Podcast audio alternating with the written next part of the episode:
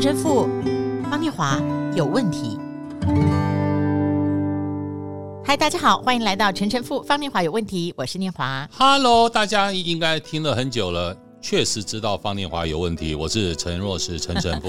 有啊，哎，神父，我今天第一个问题是啊，是 是，是什么东西？我们平常的生活呢，会经常开开关关，帮我们造下句子哦。现在开始，抽屉、水龙头、门，特别厕所的门。嗯、哇，那 假如你晚上喝了太多，甚至喝了一啤酒，那晚上厕所门开开关关。灯，好，还有电视，还有我最喜欢的一首歌，我心已打烊，我心已打烊，我心。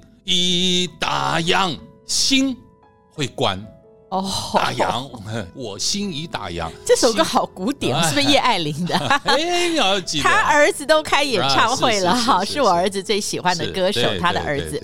好，我的开开关是冰箱。我念书的时候啊，在家里坐不住，我很闷的时候，就一直往冰箱找东西吃。我最记得，我现在还会想起我妈妈的声音说：“哎，小花，冰箱不要一直开开关关哦。”好，是是，因为那时候任何一个家电哦，其实对于家庭来说都是贵重品。所以开开关关，今天呢，我们一起来看一下《创世纪》第七章，还有第八章，神是怎么说的？耶和华对诺亚说。你和你的全家都要进入方舟，因为在这世代中，我见你在我面前是一人。挪亚就同他的妻和儿子儿妇都进入方舟，躲避洪水洁净的畜类和不洁净的畜类、飞鸟，并地上的一切昆虫，都是一对一对的。神纪念挪亚和挪亚方舟里的一切走兽牲畜。神叫风吹地，水势渐落。渊源和天上的窗户都闭塞了，天上的大雨也止住了，水从地上渐退。过了一百五十天，水就渐消。七月十七日，方舟停在亚拉腊山上，水又渐消。到了十月初一日，山顶都现出来了。过了四十天，挪亚开了方舟的窗户，放出一只乌鸦去，那乌鸦飞来飞去。直到地上的水都干了，他又放出一只鸽子去，要看看水从地上退了没有。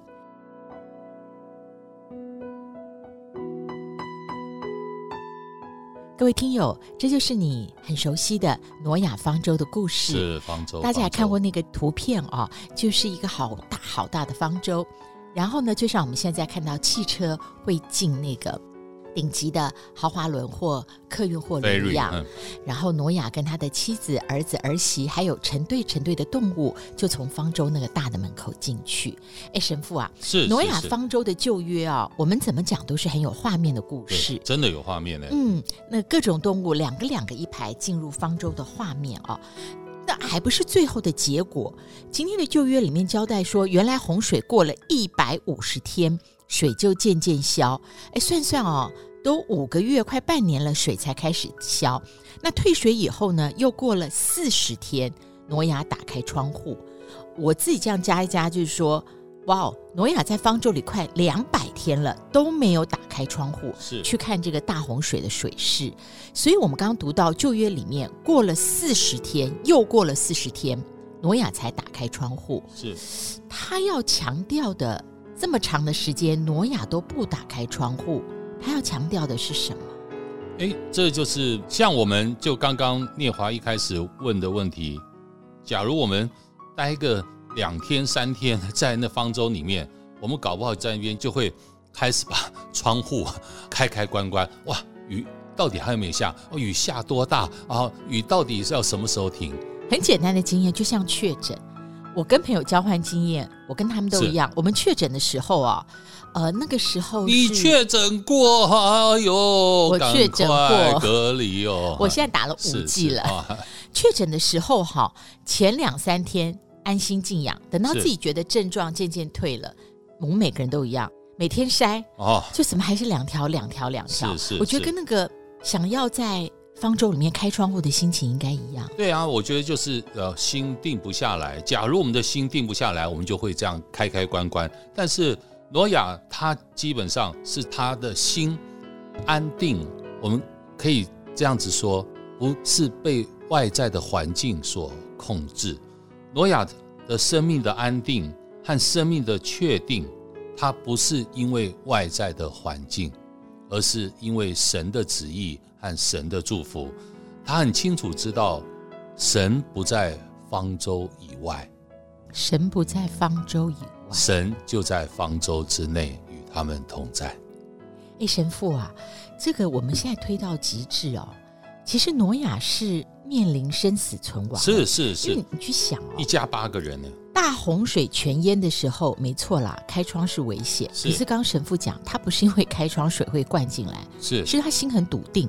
可是我觉得很难笃定，因为挪亚不是一个人，是他有他的妻子、儿子、儿媳妇，方舟里全家人的命都绑在一起。哎，对。那那一百五十天，当然外面是洪水大作嘛，波涛汹涌，所以方舟都在震荡。好，你说他不敢开窗，但水势开始退了。那四十天，起码人性里的好奇啊，会觉得说，哎，这方舟没有在震荡了，外面好像也听不出风呼啸，然后大水卷动的声音，他都可以按耐得住。哎，他旁边的人一定会疑问啊，要挪亚说，你确定一下现在怎么样了？他都还可以安抚。哎。哇，我觉得这就是一种生命安定。一个家庭也需要有这样子一个，至少可以安定家庭的一个主要的力量。不论是父、爸爸或者是母亲，他一定在任何时间之内，他的生命是可以安定的。他的安定也可以影响，把那个氛围。制造出来，让他周遭的家人也能够去接受这样的安定。那很清楚，这样子的安定的能量，绝对不是因为人，而是因为对神的信赖和对神的依靠，和完全把自己交托给神，才会有这样子的安定。所以，当我们每一个人成为一个环境中的那一人的时候，我们的安定。也会形成一个无形的氛围，影响感染到我们周遭的人，跟着我们渐渐的安下来、稳下来。当然啊，这就是耶稣所说的：你要成为光，你要成为盐，你要成为酵母。他都是要把这样子的一个生命的能量和安定的力量，感染跟连接出去，感染、连接、放射、辐射、放下。发射出去的，在圣经里面，我觉得船是一个很特别的媒介跟平台。是啊，你看我们这次才去静怡，他的那个主顾堂，你不是方念华，他样子很像一个方舟，就像一个方舟。对，也许我在 Podcast 留言地方再贴给大家看哦，让我想到今天这个旧约这一段，我还是想到就是新约里面。耶稣跟门徒在一个船上，是他特别故意描写耶稣后来就在船上睡着了。是是，他的睡着同时风浪大作。对，乍看这一段福音会觉得风浪作，门徒在船上，然后带着门徒的老师睡着了，这好像有点不妥。但是回到跟挪亚，他不开开关关，对，其实那一个要透露的讯息是一样的。是，对对，所以我刚刚讲生命的安定。确定，那刚刚念华一更更讲出来的和笃定、安定、确定、笃定，都不是因为外在的环境，也不是因为我这个人有多少的能耐，而是因为神与我同在。我觉得那个才是真正的生命的安定、确定和笃定的一个真正的态度。刚刚神父你说，因为与神同在。神在方舟里，是，所以这个方舟，如果我们把它想成换一个句子，神在生命里，对，神在我今天的生活里，对，神在我的心里和灵里，对，所以我就可以停止那种开开关关的焦虑，和一定要探视、掌握外在环境的那种极度的不安。对啊，就像刚刚念华念到的圣经。乌鸦把乌鸦放出去，乌鸦描述什么？乌鸦飞来飞去，到最后乌鸦就没回来了。那乌鸦飞来飞去，它在这个世界，我们在这世界的生命里面，让我们不安定，就像乌鸦一样。哦、对，飞来飞去，到最后乌鸦没有回来，没有回来的原因，因为外面说实在话，这个世界在当时的洪水方舟以外，只有。没有没有生命哦，只有尸体。但是乌鸦喜欢跟尸体同在，嗯、是啊是啊，对，但它却没有，所以到最后它没回来的原因就是它到最后与这个所有的世界的这个腐化和这个尸体同存啊、哦，所以有这个延伸的意思，是是是是。哎，那神父我还想请问哈，刚刚我们说，我们如果要确知确信，当然。各位听友，这是一个你心灵的经验啦，但是我们的心灵还是与理性同在，所以我想请问啊，在旧约里面，挪亚进方舟之前，他相信神的话，然后打造这个大家都在耻笑他的这个巨大方舟，也就是说，挪亚没有开开关关，不住地向方舟外张望，就是挪亚现在在危险里，在麻烦里。那我们人如果不受危险麻烦，压着自己，绑架自己，因为按捺不住，做出更危险的举动，我们是不是可因为需要像挪亚一样？我们看的不只是现在，所以我的意思说，因为挪亚原先就知道方舟之后大地一切会重生，他有得到这样的应许才进方舟嘛，所以他可以不会在现在里焦虑，因为他知道他走的这一条直线是什么。我更要去把这话延伸出来，就是。有时候我们的生命常常会焦虑、会痛苦、会感觉到很大的低落、烦恼、低落、忧郁，因为我们看到的都只是我们自己，或是我们旁边的环境，或别人的生命的平面。我们永远只在平面当中，我们永远只有点线之间，但我们却常常。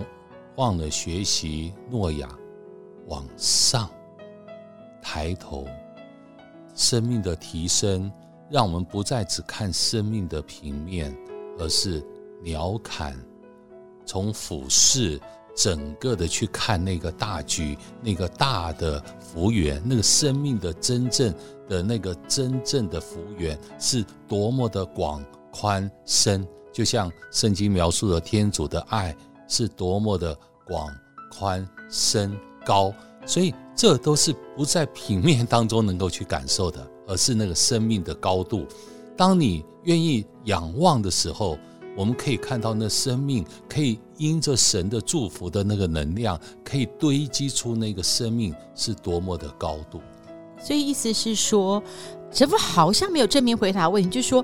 我们不去追究挪亚在进方舟前是不是曾经给他了一个保证，或是可兑现的支票，就是你在里面忍耐足够，后面就没事了。是，而是说他已经因为充分的信靠神，所以他得到那个从神来的眼光去注视他现在面对的洪水滔天的危难，他依旧可以凭着信靠。而不会去开开关关。他注视着是注视着在他面前的神，而不是看他的将来。